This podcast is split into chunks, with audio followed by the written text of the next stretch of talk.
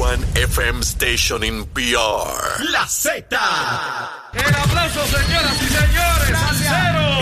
Esta es la verdadera y pura emisora de la salsa de Puerto Rico. ¡De Puerto Rico! La Z. WZNTFM 93.7 San Juan, WZMTFM 93.3 Ponce y WIOB 97.5 Mayagüez. La que representa la salsa en la isla del encanto. De aquí para el mundo. A través de la aplicación La Música Z93. Tu, tu emisora nacional de la salsa. Y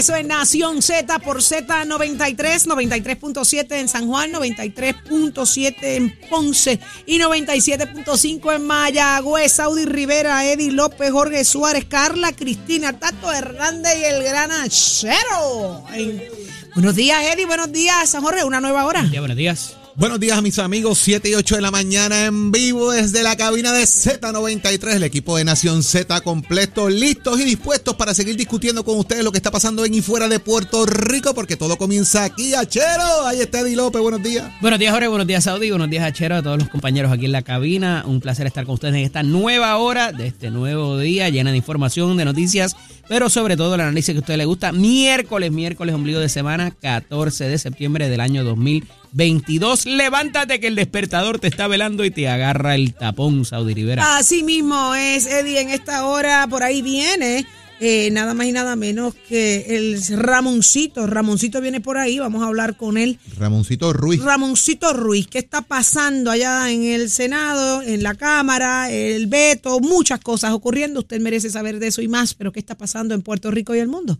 Adelante, Carla Cristina. Gracias, Audi. Buenos días para ti, Jorge, Eddy y todas las personas que nos sintonizan a través de Z93. En los titulares ejecutivos de la empresa Luma Energy argumentaron ayer que debido a la inflación, la compensación del consorcio por operar el sistema de transmisión y distribución ascenderá este año fiscal a 122 millones de dólares, lo que representa un aumento de 7 millones respecto a la partida anterior. Mientras el presidente del negociado de energía, Edison Avilés, denunció que la evaluación del presupuesto conjunto de la Autoridad de Energía Eléctrica y Luma para el presente año fiscal está atrasada debido a la falta de colaboración entre ambos organismos, ausencia de información clara y específica y la resistencia de estos a someter la información requerida. Sin embargo, en un claro abandono a la supuesta probatoria en la que había colocado al consorcio, el gobernador Pedro Pierluisi afirmó ayer que pase lo que pase, la empresa encargada del sistema eléctrico del país continuará ofreciendo servicio en la isla luego del próximo 30 de noviembre. Y en una noticia de última hora, el exalcalde de Yauco, Abel Nazario, firmó un acuerdo para declararse culpable por cargos criminales en el Tribunal Federal de San Juan. Así lo informó su abogada María Domínguez en una moción presentada en la tarde de ayer ante el juez Francisco Besosa. Y en temas internacionales, la policía del Reino Unido arrestó ayer a varias personas que se manifestaban en contra de la monarquía y a favor de la instauración de la democracia en el territorio, esto durante los eventos fúnebres sobre la muerte de Isabel II, mientras la vicepresidenta de Argentina, Cristina Fernández, solicitó ayer a la justicia del país ser admitida como querellante en el caso que investiga el intento de asesinato que sufrió la funcionaria el pasado primero de septiembre. Para Nación Z, les informó Carla Cristina. Les espero mi próxima intervención aquí en Z93. Estás, con el música y Z93 en Nación Z. Nación Z, por ahí viene ya mismito Georgie Navarro directamente desde Washington. Y Sonia Pacheco viene al ataque. ¿Qué será lo que va a pasar en el análisis del día? Solo aquí en Nación Z es que, es que lo gozas, es que te lo disfrutas junto a Eddie López. Señores, pero ya está Ramón Ruiz. Ramoncito, así se le conoce, el senador por el Partido Popular Democrático. Muy buenos días, Ramoncito. Buenos días, senador. Buenos días, Saudi, a ti, a Jorge y a los muchachos que comparten contigo en Nación Z en la mañana de hoy. Mire, Ramoncito, yo le digo Ramoncito y Eddie y Jorge, bien serio, senador. Vamos a decirle senador por aquello de no estar fuera de grupo, porque imagínese usted, va a decir, mira, está confianzúa, pero es que el mundo entero lo conoce por Ramoncito. Y la confianza y la amistad que existe, el título general de la calle Ramosito, que es el, el senador de pueblo respondiendo al pueblo. Así mismo es. Y óigame, hay una mesa redonda, ahí van a sacar chispa de verdad, porque el tema está sumamente interesante y es una mesa redonda con educación para identificar eh, responsables del mantenimiento de las escuelas. Así que vamos a hablar sobre eso. Saudi, algo bien importante porque nosotros le preguntamos a este servidor de frente al secretario y voy a usar la frase de pueblo, le dije, secretario a calzón quitado, dígamos cuál es la agencia responsable de las condiciones de los planteles escolares y le descargó la responsabilidad de la autoridad de edificios públicos, recordando que la autoridad de edificios públicos tiene 423 planteles y demostró el, el, el acuerdo que firmó el secretario junto a la directora ejecutiva, un acuerdo de entendimiento que llega a los 18 millones. Para ser más claro, 18 millones 893 mil, para darle mantenimiento a 133 planteles solamente en la condición de abandono de los aire acondicionados. Estamos hablando que si fuéramos a discutir el sistema de la cisterna de los generadores eléctricos, sobrepasan a gran cuantía y te tengo que decir públicamente que el subdirector ejecutivo de la Autoridad de Energía Eléctrica hace una presentación haciendo constar que necesita para compra de equipos, materiales y, para que la autoridad con los 1.400 empleados pueda hacer funcionar, necesita cerca de 34 millones para compra de equipo y mantenimiento. ¿Y de qué estamos hablando entonces? Pues ahí cae la responsabilidad en esa mesa redonda de conocer quién realmente va a administrar esos fondos porque se le hace una pregunta al secretario yo quiero que el país esté bien claro que cuánto costaba anualmente el mantenimiento de las escuelas, tanto con edificios públicos como MET, el secretario nos pidió un tiempo adicional para contestar esa pregunta porque hace un mes atrás él habló de 232 millones para mantenimiento de otros planteles escolares. ¿Y cómo es posible que si tenemos cerca de 830 escuelas, nos están costando una millonada en el mantenimiento y lo hemos visto recientemente con el proyecto de columnas cortas, porque se hablaba de 272 millones que ha costado el proyecto de las columnas cortas, solamente se han atendido 424 planteles, se acabaron los chavos según dijo el director ejecutivo de la autoridad de, AFI, la administración de AFI, y todavía quedan 207 escuelas para reparar el asunto de las columnas cortas. Y entonces nosotros nos preguntamos, ¿esto es una llave abierta para seguir bajando fondos por ahí y no ver las escuelas en condiciones? Recordando, Sauri, y los que nos escuchan, oye, que el gobierno eh, federal asignó a Puerto Rico 2.4 billones de dólares. Cristo! 2.4 billones en un acuerdo que firmara el secretario de Educación con una empresa del estado de Georgia por 76 millones solamente para administrar esos 2.4 billones en un proyecto que lleva mejoras capitales y reparación a todos los planteles. Entonces nos estamos preguntando nosotros, Comienza el semestre escolar, tuvimos el asunto de la pandemia del COVID, sin dejar afuera la zona sur de Puerto Rico, que estamos hablando de 156 planteles escolares, y de esos 156, allí se han construido cinco escuelas modulares y vamos por 205 millones en 156 planteles escolares que se está trabajando solamente. ¿Y quién le va a poner el cascabel al gato, Ramoncito? Ahora pregunto yo, porque fíjate, vamos por parte, eh, ¿verdad? Y esto es importante edificios públicos tiene culpa, OMEP tiene otra culpa también. Aquí hay escuelas que la mitad de la escuela la mantiene edificios públicos y la otra mitad la mantiene OMEP. Cosa que yo nunca he entendido como una escuela la pican por la mitad para que le dé mantenimiento a una agencia y otra también. Pero pues, esos son otros 20 pesos. Pero ¿quién le pone cascabel al gato en el sentido de el mal uso entonces de dinero? Porque las escuelas del sur del país, como bien tú dices y representas esa área también, están enfrentando situaciones donde los estudiantes tan siquiera pueden regresar al salón.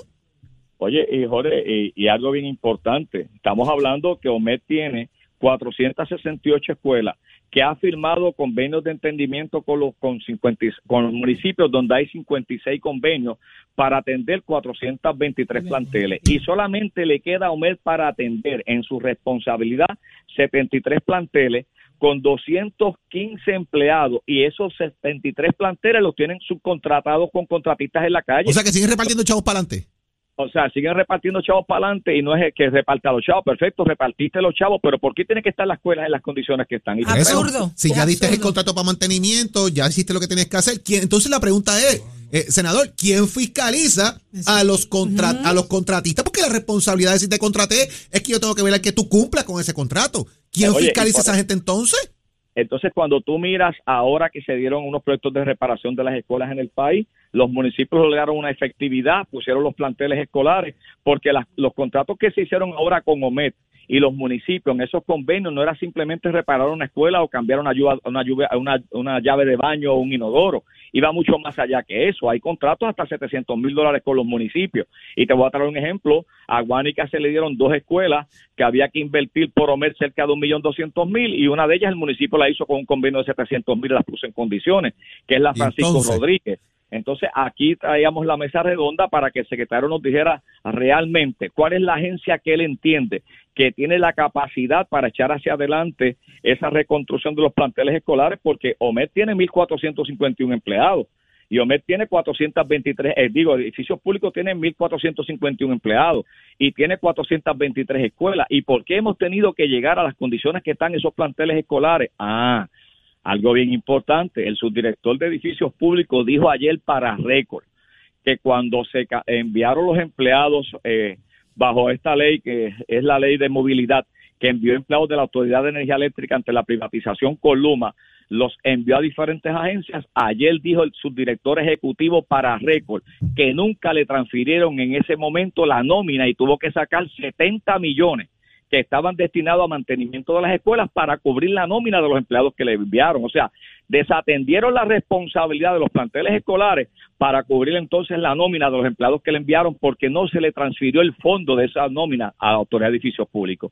¿Y de qué estamos hablando? Pues entonces no me digas que abandonaste su mantenimiento porque no te pasaron la nómina. No, debiste haber hecho una buena carta al Departamento de Hacienda y una buena carta a, lo- a la Oficina de Agencia y Presupuesto haciendo constar que era meritorio esa transferencia de presupuesto para no abandonar las escuelas. Oye, Jorge, y a los amigos que nos escuchan, Sauri y Eddie, esto no pinta bien porque estamos hablando de 2.3 billones, hay ahora una cantidad corriendo 225 millones, están los 205 de la zona sur del país, a eso se le suman los 2.3 billones en fondos federales que van a reestructurar todos esos planteles. ¿Y qué es esto? Una llave abierta para seguir bajando chavos, como ha pasado con las columnas cortas, que en unos edificios públicos dijo ayer que le costaban cerca de 5 mil la reparación por columna, y AFI dijo que ellos estaban de 12 a 14 mil dólares por Ay, columna. Madre santísima. Bueno. Senador, gracias por, por, por dejarnos al tanto de lo que va a estar ocurriendo en esa, esa mesa redonda con, con el Departamento de Educación. Queremos ver resultados, definitivamente. Una Oye, vez obtenga, que- déjenos saber.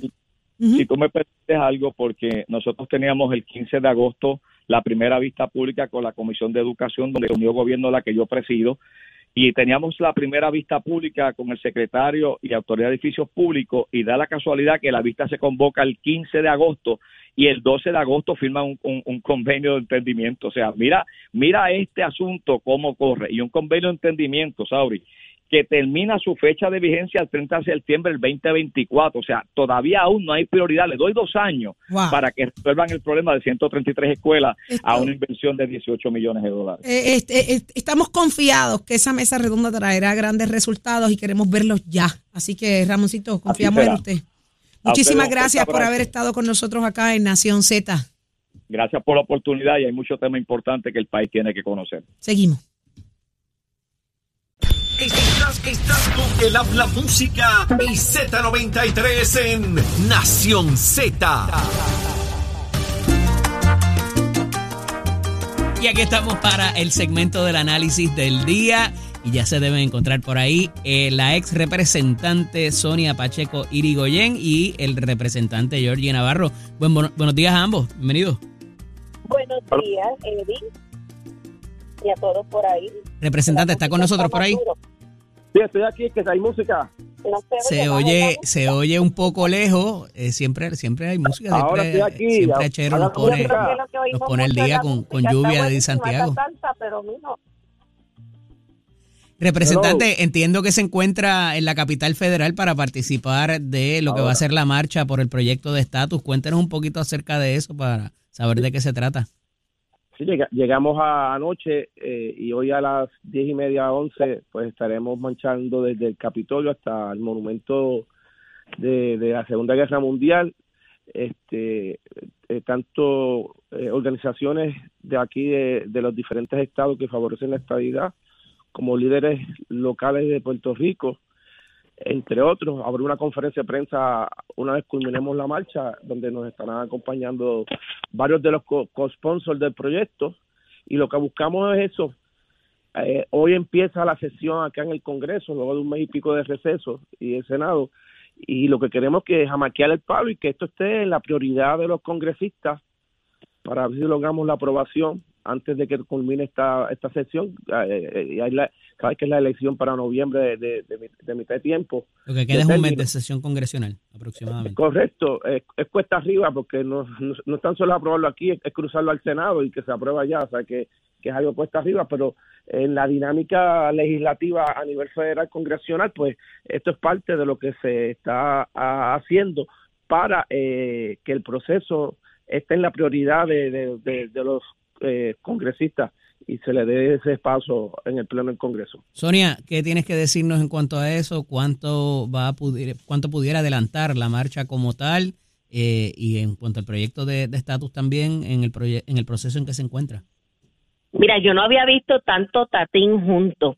Definitivamente esto es increíble. ¿Cómo es posible que gasten fondos públicos para un proyecto que no va para ningún lado? Porque ese proyecto 8393 es nati muerto, no hay tiempo, los congresistas no les interesa para nada. Tantas prioridades que tiene el mundo van a estar pensando en Puerto Rico la estabilidad. Y además, van a hacer una marcha, como decía los otros días por ahí otro medio, Martín Luther King a ese nivel, van a mover que Puerto Rico completo vaya allí a pedir la estabilidad. Claro que no, cuatro gatos, y eso no, no es lo que realmente representa Puerto Rico. Y van a estar haciendo allí prácticamente una pérdida de tiempo movilizando un gobernador, sacándolo de las prioridades del país, sacando unos legisladores de las prioridades del país, porque no les interesa bregar con los verdaderos asuntos, que es Luma, los problemas de luz que todos los días está teniendo la gente, los problemas de agua que está teniendo todos los días la gente, todos los problemas de los hoyos en la carretera, porque el que me diga a mí que se ha superado eso está mintiendo. Ahora mismo Puerto Rico está en la misma crisis y sigue.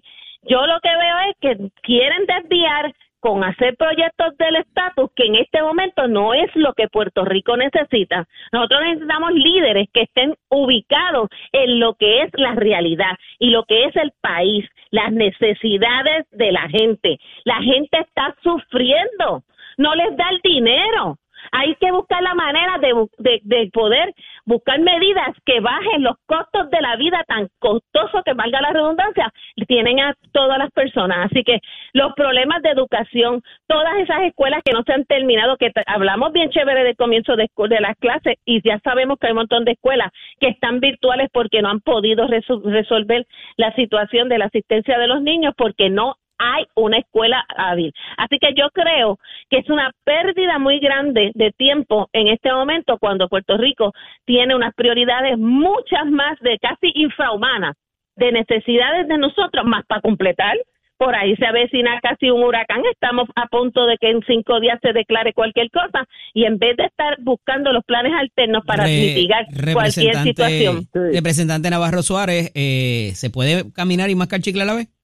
Eso mismo iba a decir ahora, nosotros podemos caminar y mascar chiclares. Oye, es hay, va a haber tanto tatín aquí que la semana próxima viene el Partido Popular para tratar de desvirtuar lo que hemos alcanzado, lo que vamos a alcanzar en estos días acá en Washington. Y aquí podemos marcar chique y caminar a la vez. De hecho, eh, hoy hay una delegación completa. Eh, de hecho, el secretario de Salud venía con nosotros en el avión porque tenía cinco días completos de reuniones a nivel federal con todo lo que es el Departamento de Salud y, y, y, la asegura, y asegurar los fondos a nivel local en, en, ese ámbito. Así que el decir que no se están haciendo las cosas correspondientes es faltarle la verdad. Y esto es un mandato del pueblo, Sonia. Eh, en las elecciones pasadas el pueblo votó a favor de esto, más de un 53%. Y en ese sentido, estamos haciendo las cosas, mascamos chicle y atendemos otras prioridades como son la salud, eh, las escuelas. Pero representante, faltando un mes de un mes de, de, sesión congresional, ¿cuánta influencia puede llevar a cabo una, una marcha?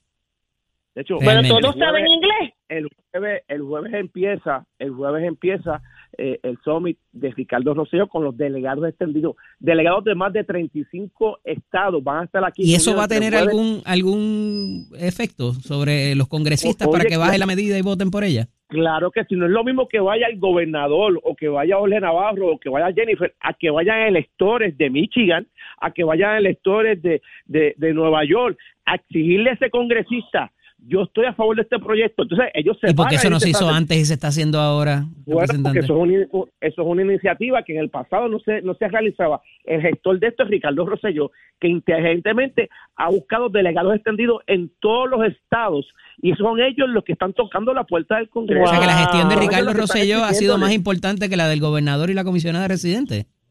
ha sido más importante de todas las gestiones que se han hecho los gobernadores estadistas en el pasado.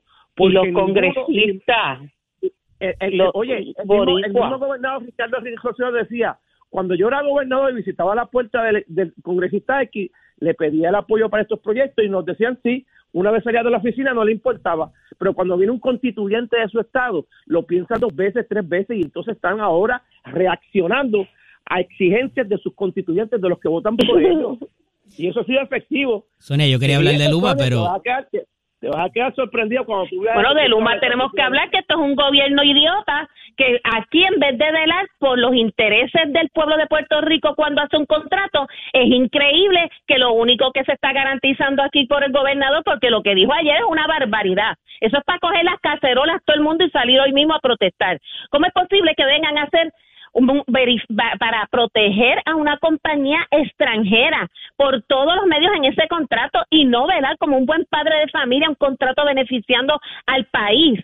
Esto es un chanchullo de grandes escalas. Se nota que el gobernador ya no va a correr y le importa tres, tres, tres situaciones que no le importa para él este volver a correr en, en las elecciones. Así que yo creo que la realidad es, dejen de estar alcahueteando a. Luma, dejen de ser lo- lo- lo- las personas que están todo el tiempo. Estás desenfocada. ¿Cómo es? El gobernador lo que dice es- Yo no estoy desenfocada, fíjate que no me enfoco también, que no me dale, la cuna tan que borracha. pueda- Así que, así que, vamos a darle al, al representante para que, para que pueda expresarse. El Y contrato con eso cerramos. claro. Empezar el contrato suplementario, que es el que está corriendo, que termina el 30 de noviembre, se le tuvo que pagar a Luma para que cogiera y, estuviese trabajando. Porque hay un, un contrato suplementario, porque hay un, hay un proceso de quiebra. Y si el, el 30 de noviembre Luma puede decir, mira, como la quiebra no ha terminado, yo me quito. Y hay que seguirle pagando, como ocurrió al principio. Por eso es que el gobernador dice, vamos a esperar a ver qué ocurre. Al 30 Contratos mal hechos. si Uno no hace Oye, contrato para defender a otra es gente. Esto es una determinación del gobernador, esto es la Junta de Control Fiscal. Si la quiebra no ha terminado, Ajá, eso es ahora. puede decir se acaba o no se acaba es Luma, y eso es lo que tú no entiendes, porque no has leído el contrato. Y responsablemente el gobernador ha dicho, vamos a esperar el 30. a ver ¿Qué vas a leer Luma tú? ¿Qué vas a leer tú si si no, tampoco? Porque tú lo que estás ahí como el si no, papagayo vamos- repitiendo. No, mi hijo. no me- lo estoy explicar. Pero segura déjalo, que no. déjalo que termine, porque que ya me queda poco tiempo, Termina. tengo que ir. bien sencillo. Si, si el 30 de Luma no toma la determinación, entonces el gobernador tiene que actuar, pero él no puede actuar ahora porque no se le permite por la por la Junta de Control Fiscal y por el, y por el proceso de quiebra. Eso es lo que tú no entiendes. Y él inteligentemente está esperando que va a ocurrir. Si Sí. Luma se queda, se le va a seguir exigiendo como se le está exigiendo. Si no, hay que ver qué se va a hacer con el sistema eléctrico y va a tener que se- pagársele a Luma como se le pagó antes de empezar el contrato suplementario. Eso es lo que ha dicho el gobernador, no es que está defendiendo a Luma. Compañeros, Luma se queda o sí o sí después de diciembre primero. Esas fueron las palabras del gobernador. Y que cale y que la gente lo entienda. El gobernador dijo Agradecido. a todas con Luma, no importa lo que pase. Agradecido de ambos. Hablaremos la próxima semana. Un fuerte abrazo. Léete el contrato, Bye, good mo- Georgie. Descansa, bye, no morning, mucho por allá. Seguimos, seguimos, Adiós. seguimos con Nación Z. Llévatelo, chero. Bye, bye. Aquí te informamos y analizamos la noticia. Nación Z por, por, por Z93. Ahora sí, señores, ya estamos listos con el licenciado Leo Aldrich. Jorge, ven acá. ¿Cómo está el asunto del inglés para algunos legisladores? Yo, eh, yo estoy yo tengo una pregunta, Saudi. ¿Cómo tú dirías pasado mañana en inglés? Ay, adiache. Bueno, pues eso sería. The day after tomorrow. Ajá. Pero hay Así alguien que dice no así mismo. today, no tomorrow. Tomorrow. Saludito. Eh, no voy a decir nombre. El que sabe, sabe. O sea que alargado para que sea pasado mañana. El que sabe, ¿Cómo sabe. es? ¿Cómo es? ¿Cómo es? No today, no tomorrow. Tomorrow. Eso es pasado mañana y para Mira, eso la, falta. la- la gente en el Facebook Live dice que, que dejemos el bullying con los legisladores. ¿Qué dicen? ¿Qué va a hacer? ¿Qué va a hacer? ¿Qué va a hacer? Ya está listo el licenciado Leo Aldrich. Muy buenos días, licenciado. ¿Lo veo hoy o tomorrow? Buen día, Leo. Buenos días, Saudi. Qué bueno que está con Buenos nosotros. días, Leo, buenos días. Qué bueno. Está bueno eso. Está Licenciado, no le vamos a decir quién fue el legislador, ¿sabe? No, no voy a decir eso, imagínese. Digo, No, no Se dice, se dice el pecado, no no el. Georgie no voy a decir eso porque que está en Washington, no me va a escuchar ahora mismo. Pero licenciado, el veto, el veto en la Cámara se fue por encima del gobernador, perdón, en el Senado se fue por encima del, del gobernador y la Cámara ha dado tremendo frenazo. ¿Esto es un asunto de politiquería o qué está pasando aquí? ¿Realmente merecía no irse por, el, por encima del gobernador la Cámara? Pues mira, eh, eh, para contestar tu pregunta es un asunto tanto de política como de política pública. Mm. En la parte sustantiva, por supuesto, se trata de algo medular, del salario de los empleados públicos. Yo personalmente pienso que deben estar equiparados a los salarios dispuestos en el sector privado, ¿verdad? Porque no deberían eh, ser, ser tratados como, como, como menos en ese sentido. Eh, pero por la razón que sea, la política pública en este momento del gobernador es no otorgar esos aumentos. Pueden ser consideraciones fiscales o consideraciones de otra índole. La realidad es que en el Senado se van por encima del veto del gobernador y eso tiene unas implicaciones políticas. Eso lo que, ¿verdad? Eh, en el sistema republicano de gobierno hay unos pesos y contrapesos y lo que está diciendo el Senado es a pesar de que usted tiene un poder gobernador, ese poder no es absoluto y nosotros tenemos la facultad, la prerrogativa en la Asamblea Legislativa de establecer legislación aun si usted en el Ejecutivo no quiere. Y eso hizo el Senado. Es un eh, ocurre raras ocasiones, no no ocurre más de un puñado de veces en un cuatrenio. Eh, y realmente pues tiene un efecto político contundente. Me llama mucho la atención que en el Senado el voto decisivo fue William Villafañe, el senador William Villafañe, que fue el senador que más votos obtuvo de la delegación del Partido Nuevo Progresista y que al principio del cuatrenio se vislumbraba como el, el que le cuidaba las espaldas a Pierluisi en, en el Senado. Eh, o por lo menos alguien ha llegado, una amistad eh, política que tenía fortaleza allí en el Senado, eh, William Villafañe. Al parecer, ese no es el caso y William Villafañe tuvo criterio independiente y tuvo eh, la valentía de arriesgarse políticamente y votar a favor de ir por encima del veto del gobernador. Yo supongo que en la Cámara el gobernador ha apretado tuercas y ha hecho trabajo político y ha llamado a su gente y ha pedido a Johnny Méndez como eh, como el líder de la delegación estadista del PNP que apriete tuercas y que no le hagan la desvergüenza eh, de, no le hagan pasar la vergüenza de que una legislación que él no quiere se convierta en efecto en ley. Así es que sí tienen unas ramificaciones de política pública grandísimas, pero también esto es un asunto político del poder quizás menguado que sienten los legisladores que tiene Pedro Pierluisi en la fortaleza. Eddie. Leo, eh, a esos efectos eh, se ha hablado del asunto de la del plan de clasificación y retribución, que es la razón que se da para que no se continúe con esto de la anulación del veto del gobernador. eh, y, y ciertamente parecería que este es mucho más comprensivo y abarcador en términos de lo que va a ser eh, para los empleados públicos unionados y no unionados.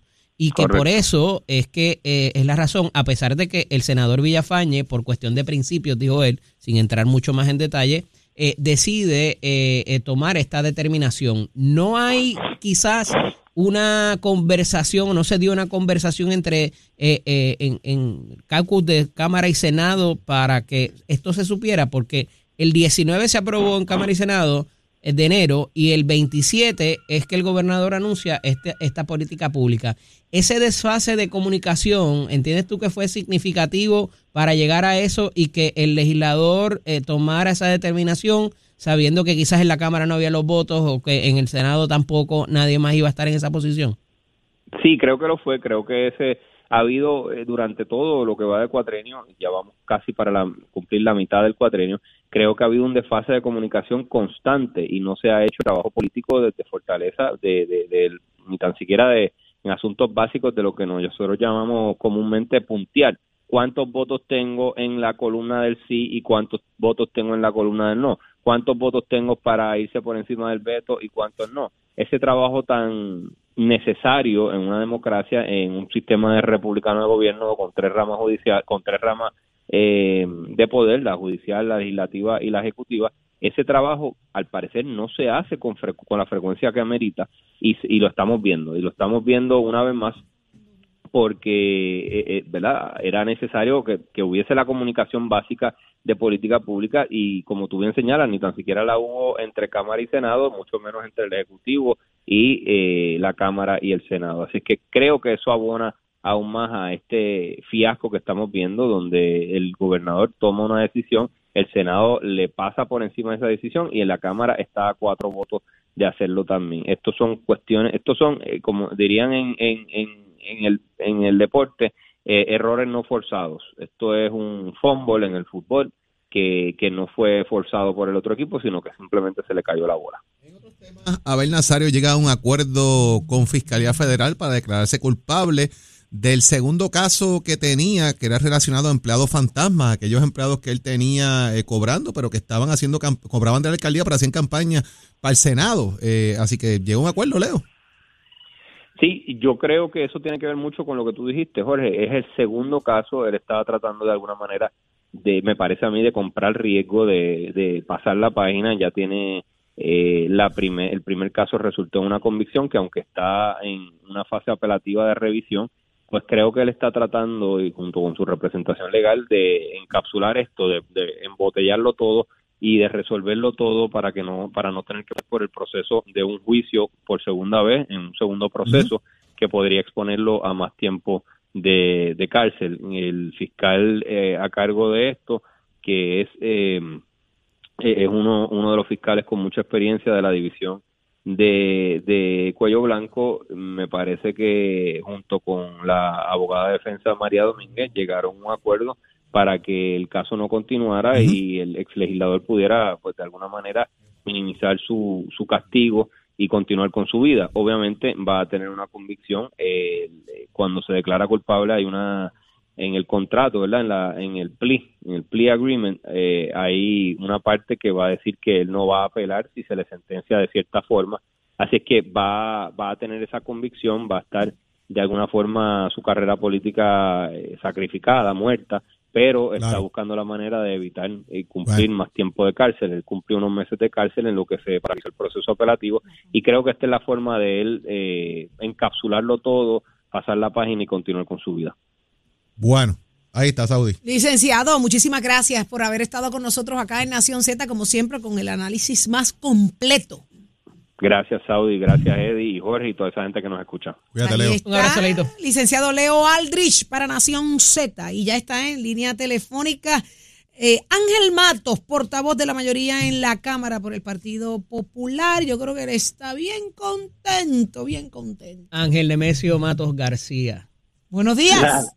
Buenos días, Eddie. Buenos días, Jorge y a la mujer que engalane ese panel ah, Saudi. Buenos días a todos. Buenos días a todos. Estoy, apuntando, ¿sabes? Cristina pide vuelta, que la Cristina pide vuelta. Y, se ponen celosos, se ponen celosos, Ángel Mato. ¿Qué hacemos con estos muchachos? Y están lindos y brillados. No, no, yo estoy abogando por Nicole y por Carla Cristina, que también envidioso, brincaron. Envidioso, envidioso. Las nenas ni se han quejado, las nenas ni se han quejado. Pero vamos al mambo, Ángel Mato. Yo, yo llego a, a pensar que usted está como medio encocorado.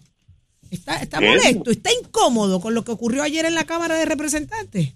Pues mira, Saudi no, lo que pasa es que es, da pena y vergüenza ah. ver cómo el Partido Nuevo Progresista, que votó a favor la primera vez de manera unánime en este proyecto del Senado 563, que le hace justicia a los empleados del sector público, a llevarlos a 1050, pues ayer metieran Giversa y optaran por no estar disponibles para votar por encima del veto, como hizo don William Villafañe.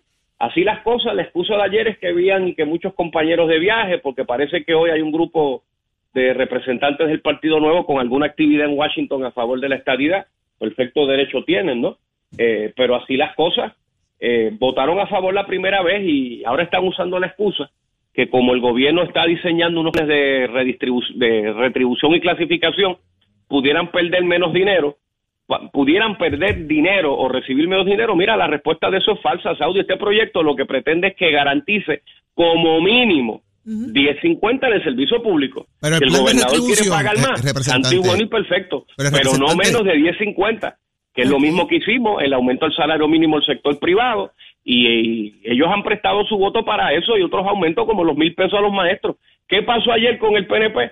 Pues me tiene cara que está empezando la guerra de Pierluis y Jennifer González, ya veremos. Pero representante, va- vamos a partir de dos premisas. Sí, Número porque es que uno. esto, esto termina en un asunto de bando, pero el bando que todo político tiene que tener en mente como primer asunto es el país, y si hemos logrado con aval de la Junta mil pesos para los maestros, 500 en la seguridad pública, le tocaba ya los 10.50 al sector público también, y, y no veo razón por la cual si hay que ir por encima del veto del gobernador, pues que ese es el camino, y Ángel. le manda el gobernador a vetarlo. Ángel, te hago dos, dos preguntas que me parecen fundamentales partiendo de esa premisa que tú haces. Número uno, si la guerra empezó entre Jennifer y Pierluisi, pues Jennifer le había habido llamado a cuatro legisladores del PNP que le respondan a ellos para darle un golpe político a Pierluisi. Una. Y dos, el, la, lo que se plantea también es que el plan de retribución y, clas- y reclasificación va a cubrir más o va a ser más amplio que la medida que se estaba aprobando en Cámara y Senado. ¿Cuán cierto es esto?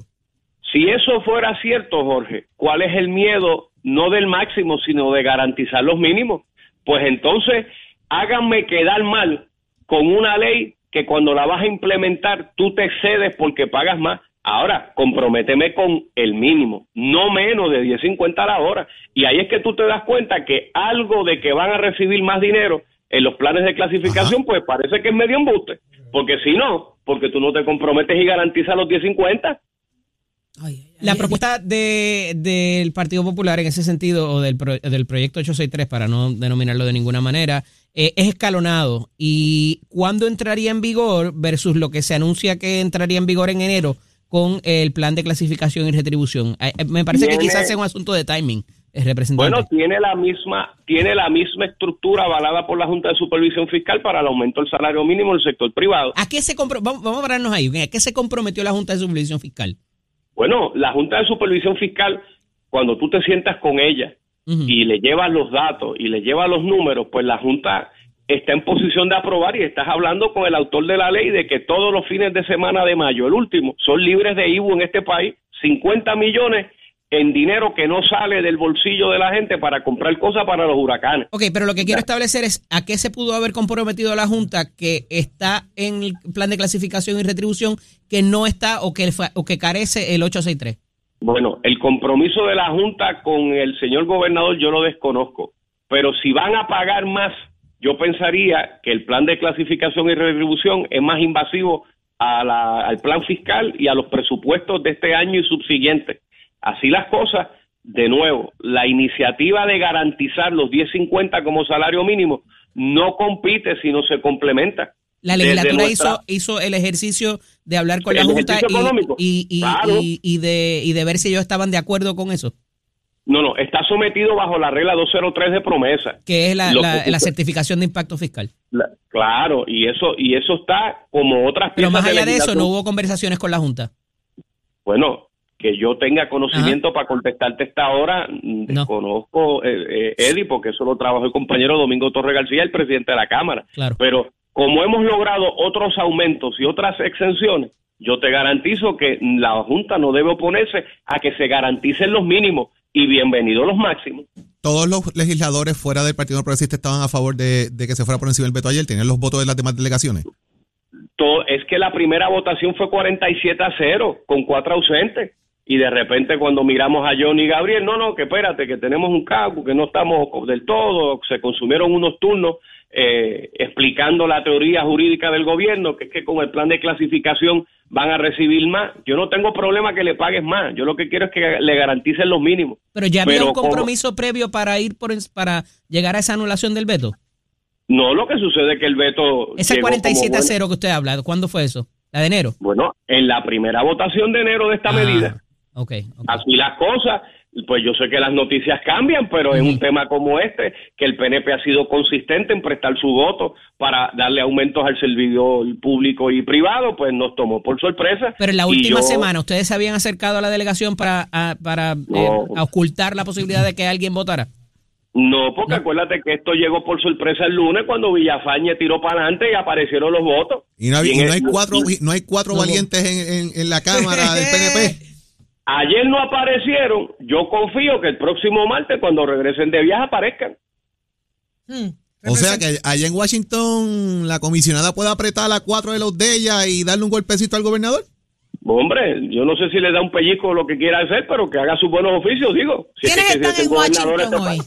¿Quiénes están en Washington hoy? ¿Quiénes se fueron para allá? Ya sabemos que Georgie Navarro está por allá. ¿Quiénes más están Bueno, hoy? yo me parece haber escuchado que el compañero Rodríguez Aguiló, José Aponte, ¿verdad? El- casi siempre los que han estado bastante consistentes con, con la idea de la estadidad para Puerto Rico. No tengo la lista oficial, pero la, la mandamos a buscar y te dejo saber. Un buen café con la comisionada pudiera traer cambios entonces la semana que viene. Bueno, sobre todo en el caso de Georgie, sí que beba café, por favor. Ay, ay, ay, ay, ay. ay. Ángel, nada. Eh, I- see you later. Not today, not tomorrow. Tomorrow. Te me cuida. Oh, yes, French, French fry and mashed potato. Okay, yes, yes. Muchísimas gracias, Ángel Mato, portavoz de la mayoría en la Cámara por el Partido Popular Democrático. ¿Cómo le meten el inglés estos hombres? ¿Viste, viste? Estos representantes con mashed potato. Oye, le metió.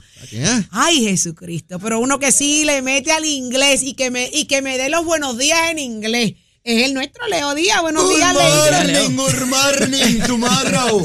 Tomorrow, no. Tomorrow, no. Tomorrow. Así es, con buen acento. Saludos, Saudi, Jorge, Eddie, contento. Saludos, contento. Leo. Mira, llegó la mitad de la semana. Ay, Virgen, ya hoy miércoles. es ya. miércoles, la cosa sigue avanzando, venimos quemando el cañaveral y contento, contento de estar con todos. Oiga, que mucha información, Sí. que mucha información. Todo lo que ustedes han discutido aquí desde las 6 de la madrugada, Así todos es. esos temas y todas las personas que han estado entrevistando. Esa entrevista que ustedes le hacen a, a Georgie y a, Y a a Sonia. Eso es épico, ¿sabes? Esas cosas hay que perpetuarlas para que los arqueólogos dentro de mil años las examinen. Todos los miércoles a las 7 y cuarto. No, no, mi hermano, todo Puerto Rico atento a qué puede surgir ahí. ¿Qué ¿Por planteamiento? qué? ¿Por Todos qué? los planteamientos profundos, profundos. Ay, este, ¿Tú, escuchaste, tú escuchaste cuando Sonia le dijo, no beba mucho por allá, Georgie. De eso voy a hablar. ¿Cómo? Y de eso voy a hablar en mi programa al comienzo. Eh, Georgie Navarro es como mi hermano, pero hoy Buena le tengo que decir algo públicamente que sé que va a doler. ¿Cómo? Pero cuando uno quiere a una persona y lo quiere de verdad, eh, más allá del funcionario público, uno tiene que velar por él. Podría llamarlo y decírselo en privado, pero creo que no tendría efecto. Creo que hay que decírselo en público. Es muy serio lo que tengo que decir. Y le pido a todos que estén pendientes después de las 8 en Nación Z Nacional, porque tiene que ver con la salud de él y tiene que ver con el bienestar de él, Más allá, más allá del legislador del ser humano. el ser humano. Y hay Así que velar por el ser humano. Así es. Y, y Georgie es muy querido. Sin goza duda. del cariño de mucha, Sin mucha, duda. mucha gente y ha logrado entrar en otras áreas más allá de lo que es el asunto político, ¿verdad? Así es. Y es un buen legislador. O sea, Sin duda. Muy si buen no, legislador, es de Sin los duda. que está mano a mano con la gente. Fajao. Así que esos son los que se necesitan, de verdad. Esos que trabajan, esos que trabajan de verdad. Hay unas cositas que se pueden arreglar en el Sin camino. duda. Así que vamos a escuchar más adelante a Leo Díaz, porque Nación Z Nacional es ahora, a partir de las 8 de la mañana. Y usted, a las 6 de la mañana, mañana jueves, tiene un compromiso con nosotros, con Saudi Rivera, Jorge Suárez, Eddie López, Carla Cristina, Tato Hernández, Achero y un equipo de producción extraordinario. Así que será entonces hasta mañana, si Dios lo permite. Excelente día. Buen día.